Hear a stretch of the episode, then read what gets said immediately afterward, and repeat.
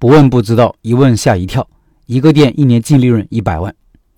前两天在抖音直播间里，有人问我：“老陈，你当时在上海的时候，是不是经常去某某店吃饭？”我说：“是呀。”他说：“我是那家店的某种原材料供应商，中餐的线下供应商跟商家关系还是很紧密的，所以告诉了我们一些比较真实的数据。我八月份的时候还去了趟上海，也路过了这家店，发现扩张了，把隔壁的门面也盘下来了。我当时还很感慨。”我离开都快十年了，这个店居然还在，而且越做越好。而这条美食街的其他铺子早已不是我离开时的模样，一些店铺换了无数遍了。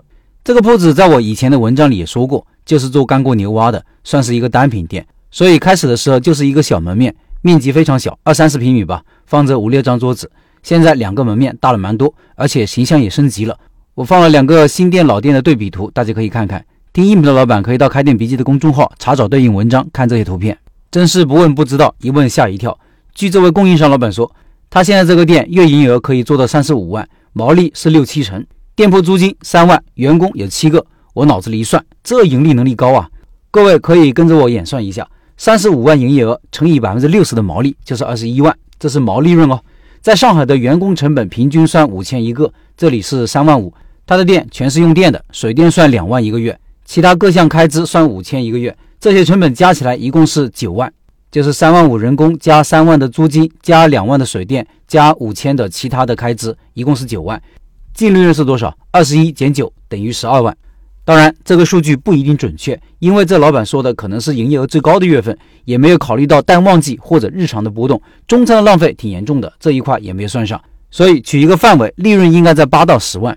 对于这样一个中等规模的，并且做得很好的店，这个数据是没问题的。也就是说，这个小店一年至少有一百万的利润。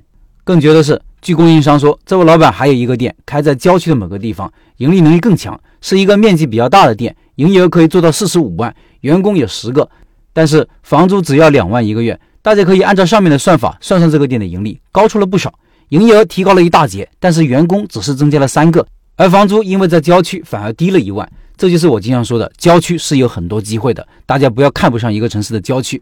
我为什么这么笃定呢？因为我的几个店就是在郊区，而且是越开越郊。这个案例给你什么启示呢？我说说我的启发。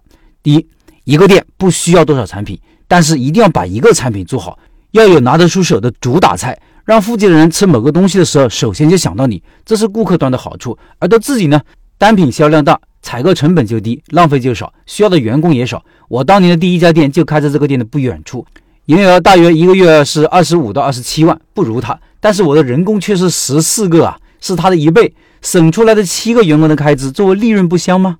第二，店不需要多，对绝大部分人来说，有一两个就够了。你把一两家店开好，盈利能力做得很强，就很了不起了。不要老想着扩大规模，开连锁店，开一百家、一千家，真的，这是我的肺腑之言。我这一两个月，因为在抖音里开了直播，不止十个人问过我：“老陈，你为什么不开一百家店呢？”哎，怎么说呢？能力有限，我真的没有想过开这么多店。我的目标是近五年经营好五家店就好，每家店盈利能力做得很强，经得起风吹浪打。当然，我不拦着你的鸿鹄之志，只是我们的能力一定要配得上我们的野心。最后，我的第一个付费课程《开店选址课》在抖音上线了，音频下方有课程表，大家可以看看。有需要的老板可以去那里购买。抖音里搜索“开店笔记”就可以找到我了。我周一周三周五星期天晚上九点会在抖音里直播，到时候会有秒杀价，今天晚上就有哦。